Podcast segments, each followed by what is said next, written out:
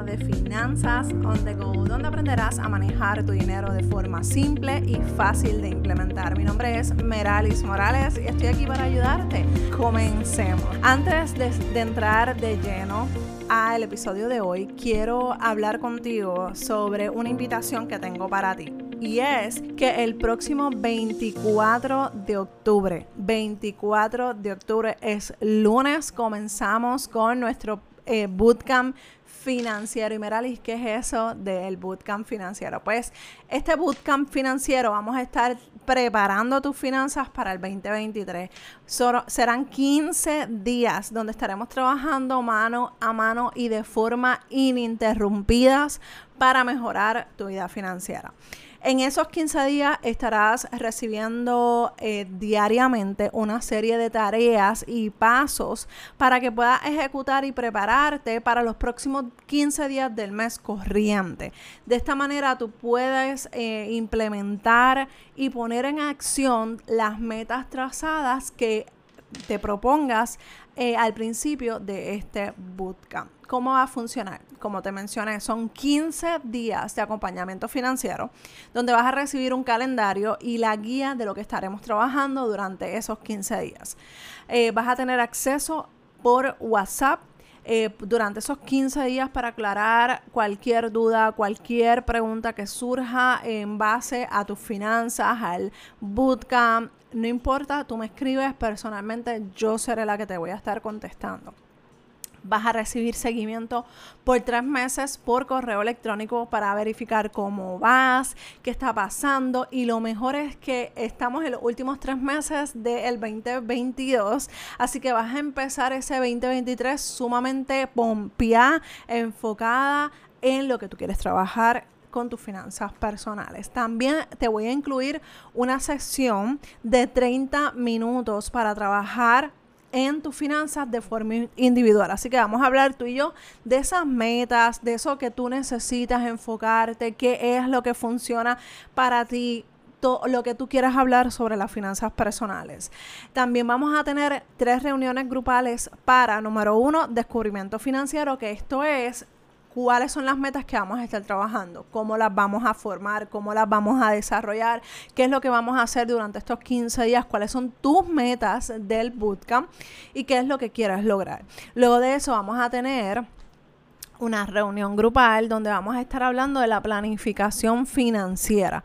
¿Qué, ¿Qué, es lo que vas a hacer durante esos próximos tres meses? ¿Para qué? Para que los puedas empezar a practicar y establecer para que cuando pasen esos tres meses ya tú estés ready para conquistar tus finanzas personales. Y la última, eh, la última reunión va a ser de repaso financiero qué pasó, qué hiciste mal, qué se te quedó, qué hiciste bien y celebrarte. Y como todo, me gusta también incluir las hojas de trabajo para apoyarnos en este proceso. Así que si quieres participar, los espacios son limitados porque quiero darles lo mejor. El precio introductorio es sumamente accesible, son 47 dólares. Así que si quieres separar tu espacio, como te dije, una vez cerremos este primer grupo del Bootcamp Financiero preparando tus finanzas para el 2023, entonces tendrías que esperar a la próxima tirada que puede ser que el precio aumente. Así que si no te lo quieres perder, si quieres invertir en tu futuro financiero, el momento es ahora ya deja de quejarte y no hacer nada por tus finanzas personales y toma acción que el bootcamp créeme que va a estar súper bueno. Te espero por allí, el enlace está en las notas del programa, así que te veo al otro lado. Así que vamos a comenzar con el episodio y espero que lo puedas disfrutar. Y en el día de hoy quiero que hablemos del el manejo del presupuesto.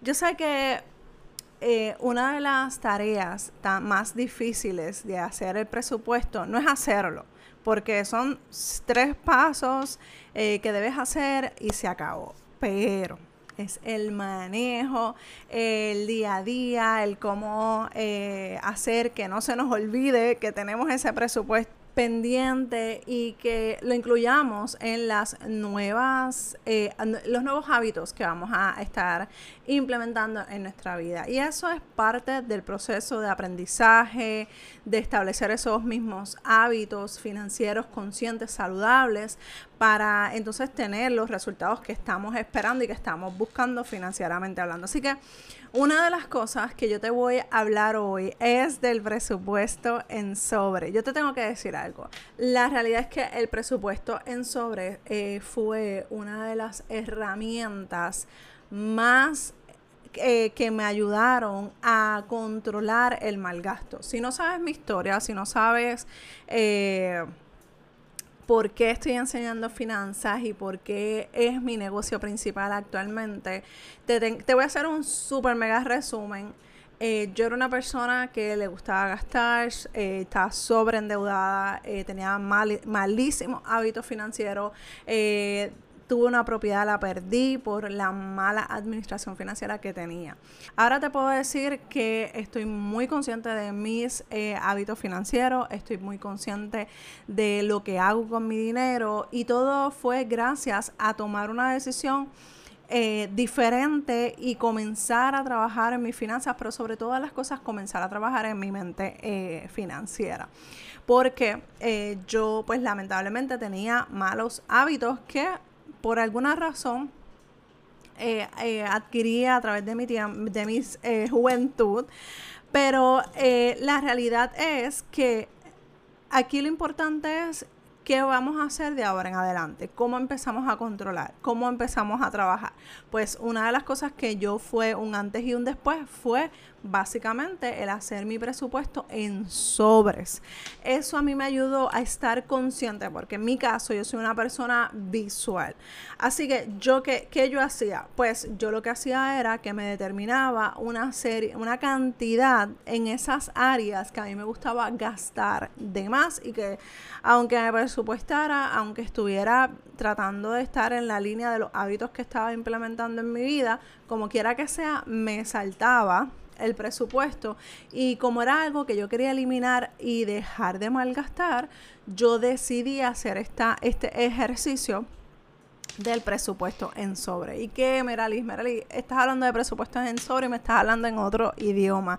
Yo necesito que me expliques. Pues mira, el presupuesto en sobres básicamente es tú separar una cantidad de dinero para esas categorías que tú entiendes que son difíciles de controlar cada persona es totalmente diferente en cuanto a su eh, estilo de vida o en cuanto a su uso diario del dinero. Así que tú vas a establecer las categorías. Eh, ¿Cuáles son esas categorías que tú sabes que como que te vas, como decimos aquí en Puerto Rico, nos vamos guinda abajo? Eh, y tenemos que ser conscientes de que eso ese sobre que separamos esa cantidad tiene que ir alineada a nuestras metas, a nuestros objetivos financieros. Entonces, si yo sé que a mí me gusta eh, comer fuera de mi casa, pues yo me voy a establecer un presupuesto para la compra de la comida de la casa, la que yo voy a cocinar, y me voy a poner un presupuesto para la comida que voy a consumir fuera de la casa. Entonces, si yo me establezco un presupuesto de 150 dólares para la comida para la casa eh, y un presupuesto para salir afuera, por ejemplo, de 100 dólares eh, cada dos semanas, pues ya yo sé que saco, si puedo sacar ese dinero y tenerlo en un sobre, pues ya yo sé que ese dinero que está aquí adentro de ese sobre es el dinero que yo voy a utilizar para esa salida o ese, esa semana en comida fuera de la casa. Si ya yo en una salida yo me gasté todo ese dinero que está en el sobre hasta que no lo vuelva a rellenar, o sea, hasta que no vuelva a, cobrar y entrar dinero a ese sobre, pues tengo que resolver, o sea, tengo que ver de qué manera yo puedo manejar el presupuesto de esa categoría. ¿Qué va a pasar aquí? Pues mira, que yo me voy a enfocar en lo que yo necesito, en lo que yo eh, quiero lograr. Porque, por ejemplo, si tú estás acostumbrada o acostumbrado a mantener una, un estilo de vida de salida fuera de la casa y estar todo el tiempo comiendo afuera, bueno, pues entonces vamos a evaluar la, el presupuesto de la comida para la casa versus el presupuesto de la comida fuera de la casa. Porque probablemente estás gastando afuera, pero si estás gastando en, compra para la casa y se te está dañando la compra, pues mira, eso es algo que tú puedes balancear. Bueno, pues cocino lo que tengo, perfecto, pero voy a bajar un poco el presupuesto de la comida de la comida para la casa porque la comida fuera de la casa para mí es más importante por el estilo de vida, porque trabajo fuera de casa, estoy en la calle todo el tiempo, no me gusta cocinar, las razones que sean pero tú estableces esa cantidad dependiendo de tu estilo de vida y de las eh, metas que tú quieres lograr. Entonces, cuando tú ves de esta manera el dinero, tú te vas a dar cuenta que vas a tener un balance y tú vas a estar más consciente de cómo utilizas el dinero, porque si sabes que tienes un límite, que sea el que sea, tú eres el que vas a definir cuál es el límite si tú pusiste un límite y decidiste, pues mira, ser más consciente porque sabes que hasta que tú no vuelvas a cobrar, no vas a poder volver a ponerle dinero o puede ser que entonces tengas que sacar de un lado para poner en otro. Y eso es lo que tenemos que evitar. Tenemos que ser respetuosos con el dinero que establecimos en ese presupuesto, o sea, en ese sobre. ¿Para qué? Para empezar a acostumbrarnos a tener límites. Porque si yo quiero ahorrar para las vacaciones, ahorrar para eh, mi futuro X, hacer X cosas, eh, tener dinero para invertir, tener dinero para comprar una casa, tener dinero para lo que sea, pues tú tienes que ser consciente de lo que estás utilizando actualmente con tu cuenta bancaria. Y en este caso, con los sobres eh, de presupuesto. Y no te compliques, no empieces, ay, ¿qué, voy, ¿qué sobre voy a coger y cómo lo voy a hacer? Mira, una de las cosas que puedes utilizar son sobres en blanco, le pones afuera eh, la categoría que tú sabes que, es, que son difíciles. Acuérdate que siempre son, vamos a empezar con las categorías que se nos hace difícil mantener un control comida fuera de la casa, este café, los cafeteros, tenemos que controlar el café por el bien nuestro y por el bien de nuestro bolsillo.